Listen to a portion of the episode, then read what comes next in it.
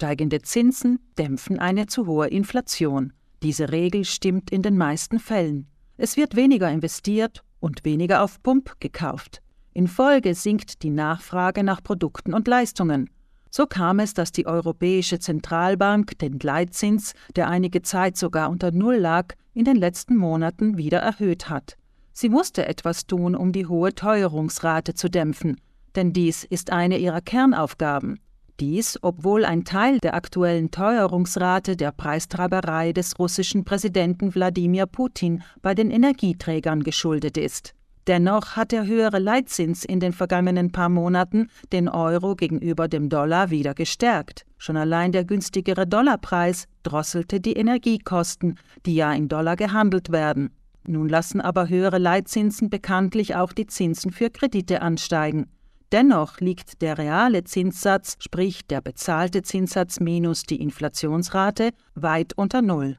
Dies sei zwar vordergründig ein Vorteil für Südtirolerinnen und Südtiroler, die einen Kredit für ihr Eigenheim abzuzahlen haben, erklärt der Ökonom und Professor an der Universität Innsbruck Gottfried Tapeiner. Weil zum Beispiel seine Wohnung durch die Inflation mehr wert wird, aber ihm nicht mehr Liquidität bringt. Und die Zinsen und die Bankkredite muss er ja laufend zahlen, also das spürt man.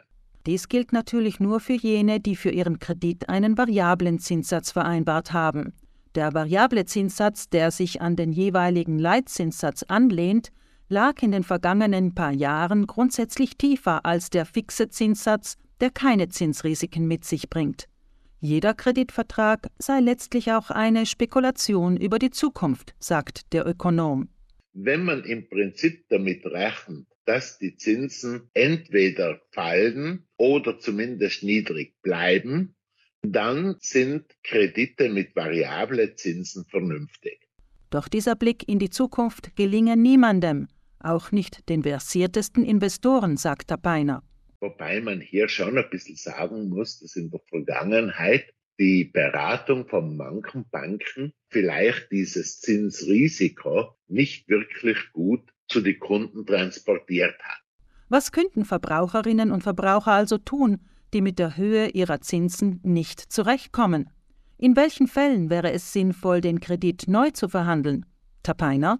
Es hängt also davon ab, ob ich glaube, dass die Zinsen weiter steigen werden. Dann wäre eine Umschuldung langfristig auf diesem Niveau eingefroren vernünftig.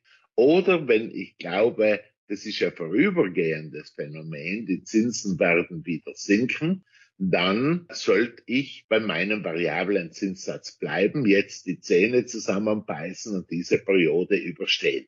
Tatsächlich hat die EZB angekündigt, den Leitzins schon bald noch einmal zu erhöhen. Auch erwartet Tapaina aller Voraussicht nach nicht, dass die Zinsen in den nächsten beiden Jahren wieder sinken werden. Er rät jedenfalls Kreditnehmern, die einen variablen Zinssatz vereinbart haben, die eigene Situation mit dem persönlichen Bankberater zu besprechen